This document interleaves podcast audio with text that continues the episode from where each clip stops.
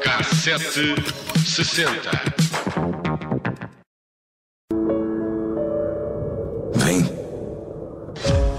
Chega mais perto. Olha pra mim. Segura minha mão. Abrimos hoje uma nova secção no K760. Estamos no Natal e, por isso, imbuídos no espírito, vamos distribuir prendas pelos nossos ouvintes. A começar por aquele que nos pediu uma viagem pelas novelas da sua infância. Calha bem, porque este ouvinte está mais ou menos na nossa faixa etária, o que significa que são também as novelas da nossa meninice. E por isso vamos andar pelas décadas de 80 e 90 a passear com personagens eh, mais eh, conhecidas e que a Globo imortalizou. E vamos ter ter música, claro, que as novelas brasileiras deixaram sempre um rasto musical incrível. Mas porque nós aqui na Cassete 60 partimos sempre de uma âncora e só depois nos largamos ao mar, recuamos então a dezembro de 1951, quando a televisão no Brasil tinha um ano de vida. E vamos aqui falar da TV Tupi, que colocou no ar a primeira novela. Sua Vida Me Pertence. Como ainda não existiam gravações em cassete, era tudo ao vivo. Os 15 capítulos foram exibidos às terças e quintas-feiras. A primeira experiência de levar uma novela do rádio para a televisão aconteceu em dezembro de 1951 na TV Tupi de São Paulo. Sua Vida Me Pertence. E ao ar duas vezes por semana, ao vivo, e durou dois meses. O que se produzia na época eram histórias distribuídas por duas ou três apresentações por semana. Descobriu-se então que para segurar o público era necessário criar o hábito de mantê-lo diante do aparelho TV todas as noites no mesmo horário. Uh, agora parece óbvio, um ovo de Colombo, mas na altura era preciso experimentar um pouco de tudo.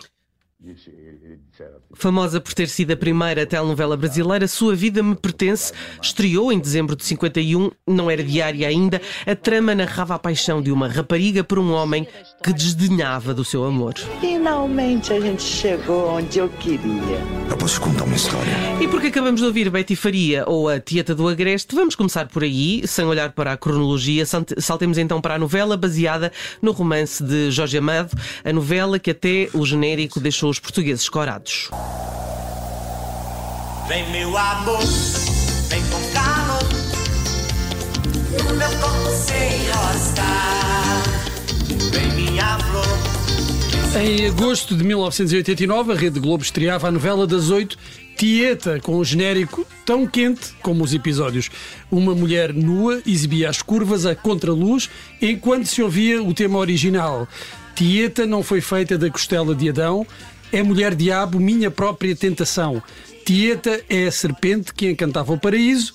Ela veio ao mundo para virar o nosso juízo.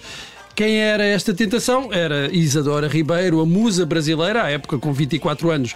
Na gravação, no estúdio, só lá estavam oito pessoas, incluindo o ex-marido Anse Donner, designer da emissora brasileira. O genérico era um bom exemplo do que seria a novela, mas para além de quente, Tieta era uma obra-prima da Globo. Diálogos, grande elenco, comédia, romance e, sobretudo, crítica social. Passou em Portugal um ano depois, em 1990, e mostrou ao país a pequena cidade baiana de Santana do Agreste. Antonieta Tieta Esteves, interpretada por Betty Faria, é uma linda pastora que, apesar da opressão do pai, Zé Esteves, e a inveja da irmã Perpétua, interpretada por Joana Fome, vive uma vida alegre, despreocupada e cedo descobre a sensualidade e o gosto pelos paradiseres da carne. Por causa disso, acaba por ser escorraçada pelo pai para fora da cidade, sem que ninguém, à exceção de Dona Milu, interceda por ela. Depois saltamos 20 anos, a altura em que Tieta regressa madura e vivida e, sobretudo, muito rica. Pior, disposta a vingar-se da irmã e de todos os que na aldeia não a defenderam.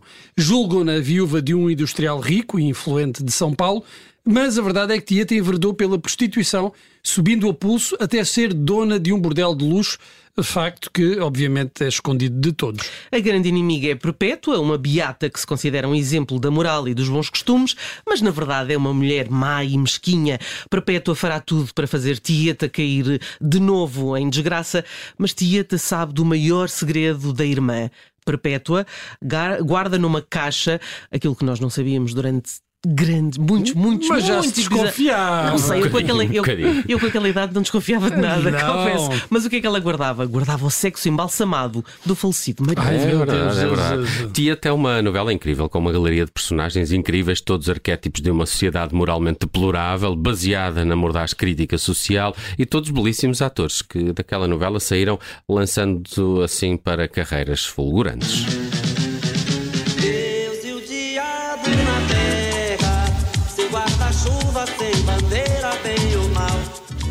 E agora, Rock Santeiro, grande novela de 1985. Aliás, teve uma primeira versão ah, anos antes, na década de 70, Mas que foi, foi proibida pela pela ditadura. censura. É verdade.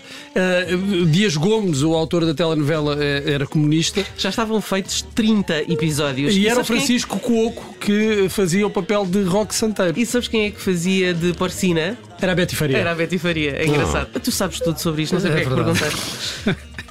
Bem, esta novela em 1985 era uma sátira à exploração política e comercial da fé e marcou uma época. Passa-se na cidade fictícia de Asa Branca, onde os moradores vivem em função dos supostos milagres de Roque Santeiro, interpretado por José Wilker, que teria morrido como mártir ao defender a cidade do bando do criminoso Navalhada. O falso santo, porém, reaparece em carne e osso, eh, 17 anos depois, e ameaça o poder e a riqueza das autoridades locais. Entre os que, sentem, os que se sentem ameaçados com a volta de Roque Santeiro estão o padre, o prefeito, o presidente da Câmara, o comerciante Zé das Medalhas, principal explorador da imagem do santo, e o temido fazendeiro Senhorzinho Malta, interpretado por Lima Duarte, amante da pertença viúva do santo, a fogosa porcina, protagonizada por Regina Duarte. Incentivada por Sinhozinho Porcina, que nem sempre conhecia Rock, espalhou a mentira eh, de que havia se casado com o Santeiro e acabou transformando-se em património da cidade. Quando conhece Rock, apaixona-se de facto por ele, formando com o Sinhozinho e o Santo o principal triângulo amoroso desta trama. E de cada vez que Porcina entrava em cena, ouvia-se isto aqui.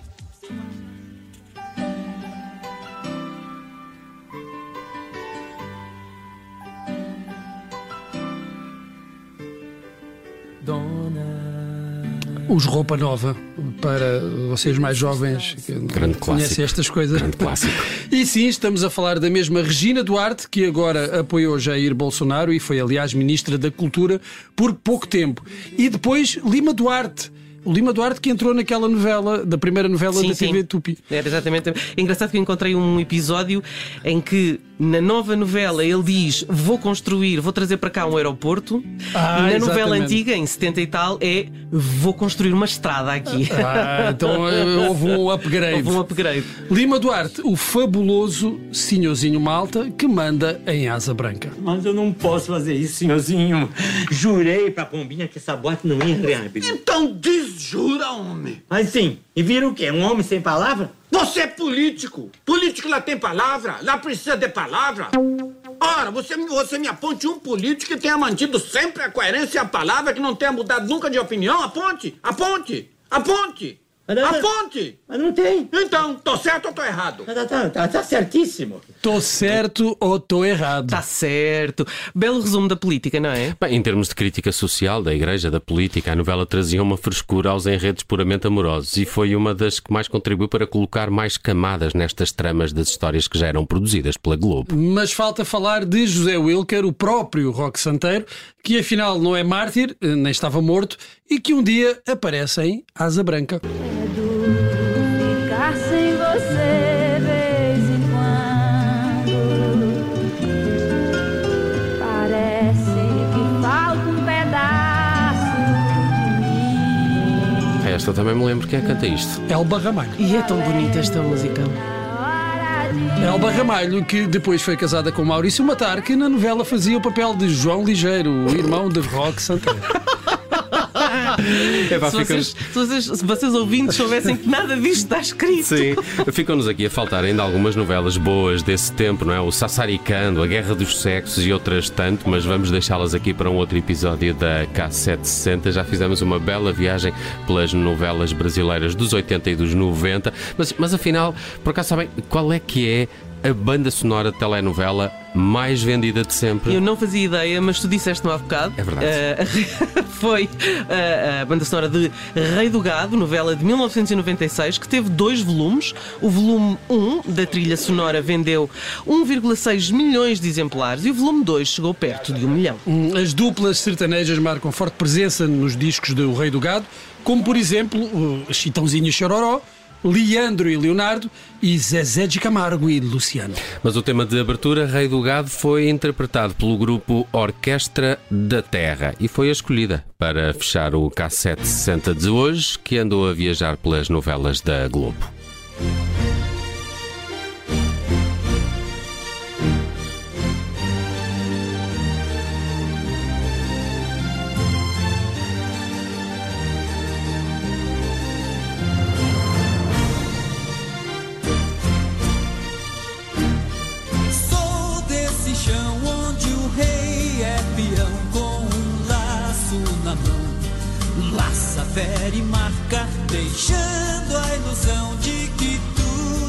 Seu com coragem de quem vive, luta,